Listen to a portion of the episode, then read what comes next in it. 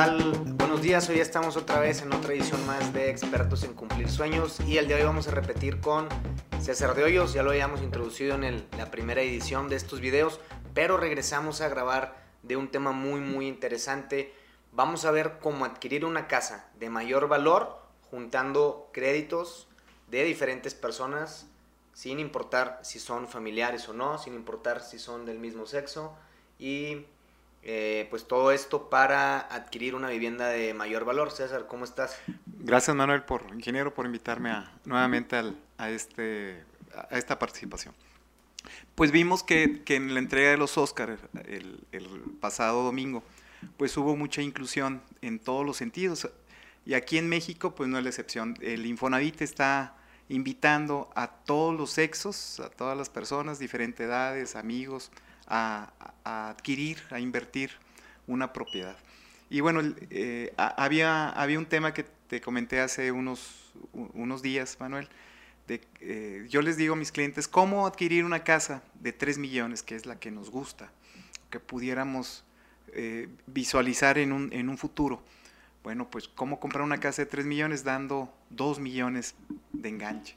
¿Y de dónde crees que podamos obtener los 2 millones de, de pesos de, enganche de, esos tres? Pues de la primera casa. la primera casa podemos adquirirla en, una etapa muy joven.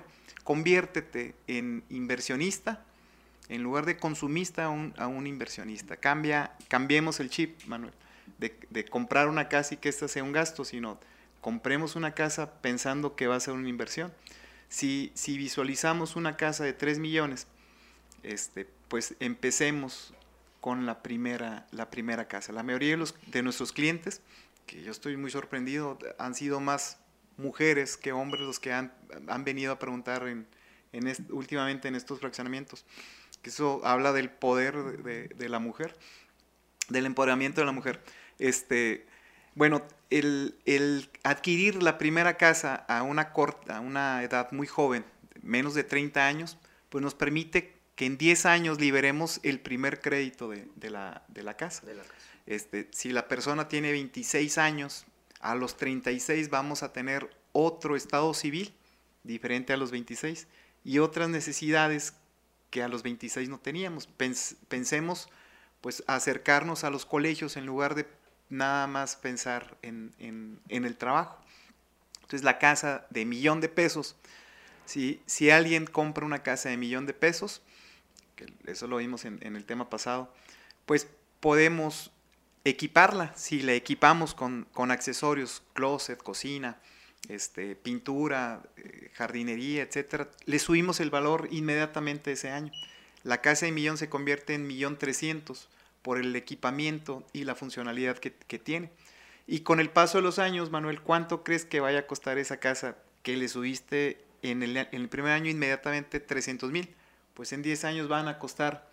Pues le vamos a sumar la plusvalía que, obtuvo cada año la, casa, ¿no? Sí, llegamos a los 2 millones. Pensemos ahora sí, vender en un futuro esa casa que nos costó un millón, la crecimos a 2 millones y buscar una casa de 3, volviendo a financiar el millón que, que, ya estamos Vendiendo la casa que adquirimos originalmente. Que adquirimos originalmente hace 10 años atrás. Eh, este, eso es el testimonio propio y de muchos, de muchos clientes. Yo creo que siete de cada diez personas eh, acceden a otra casa más grande, terrenos mejor ubicados, eh, vendiendo la, primera, la primera, primera propiedad.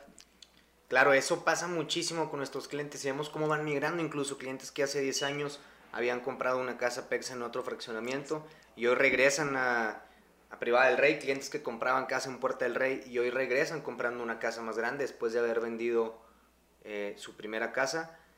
Y bueno, así se van haciendo un mejor patrimonio para su familia.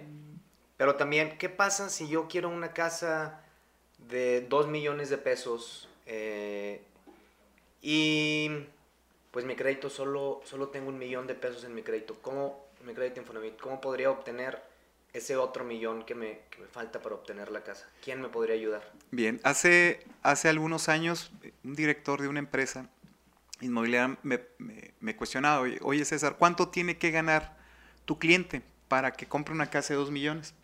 yo le decía, pues licenciado, es más fácil tratar de conseguir dos que uno. Eh, esa persona tiene que ganar entre 40, 47, 47 mil pesos. Bueno, es más fácil tratar de conseguir dos personas de 21, de 20, 20 mil pesos cada uno, que uno de 40. Este, ahorita la, nueva ley acaba de cambiar y cambió para, pues, para beneficiar a, a todos, beneficiarnos a todos. En lugar de, de, comprar una casa pequeña, angosta, delgada, vamos a decirle, bueno, ahora podemos comprar una casa de mayor valor, en mejor ubicación, de, de, de espacios más amplios, bueno, uniendo créditos. Ok. Y ahorita los créditos ante, anteriormente eran conyugales. ¿Quieres juntar tu crédito con, con alguien más? Pues cásate.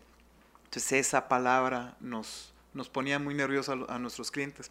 Fíjate que tienes que firmar un acta civil.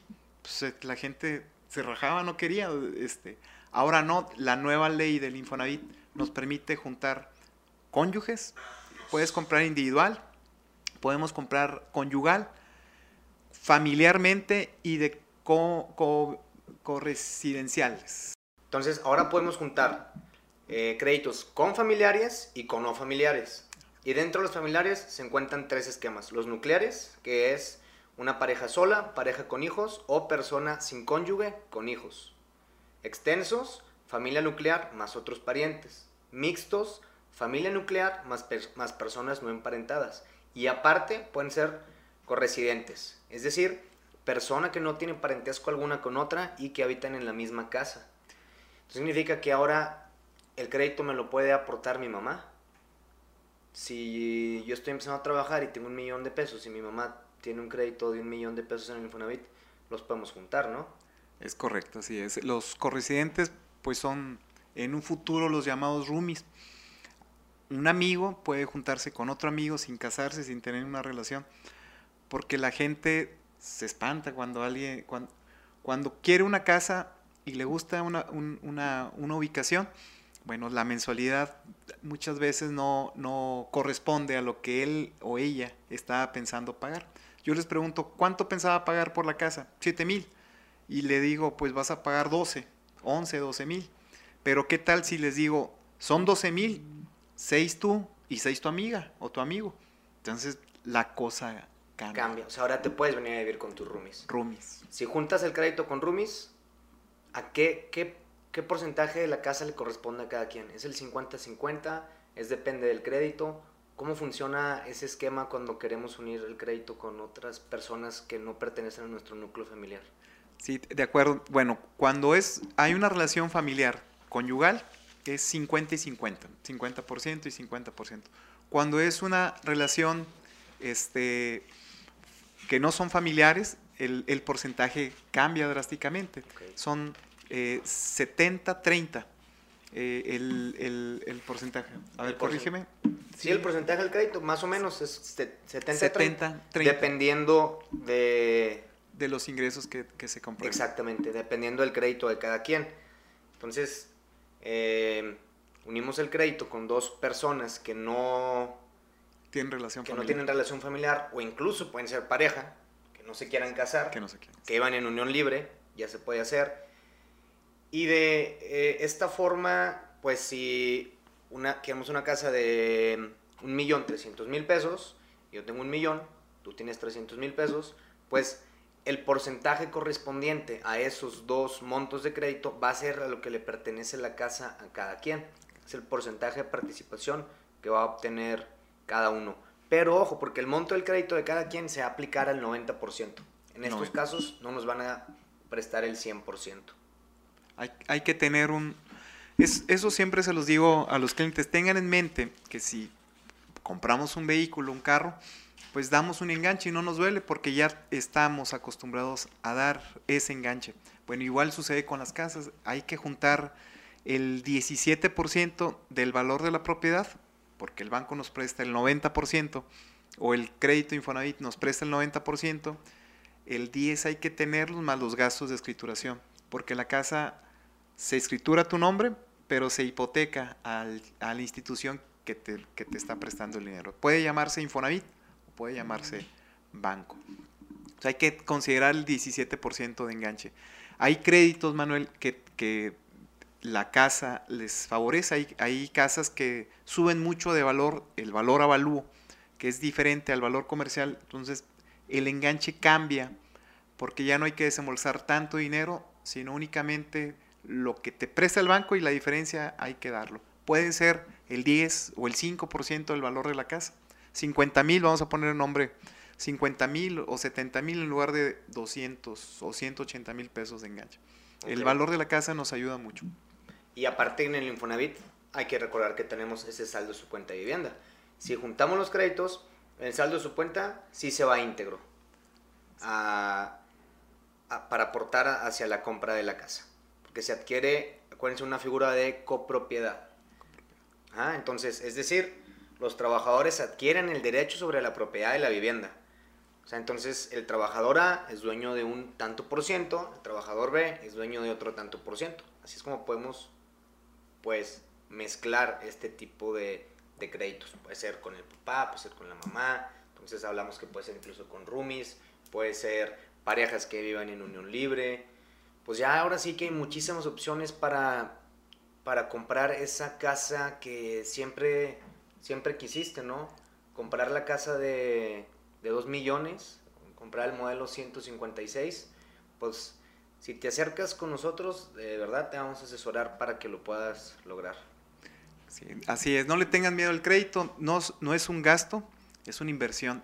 Y piensen que pueden comprar una casa de mayor valor en un futuro si hacen la primera compra eh, inteligentemente.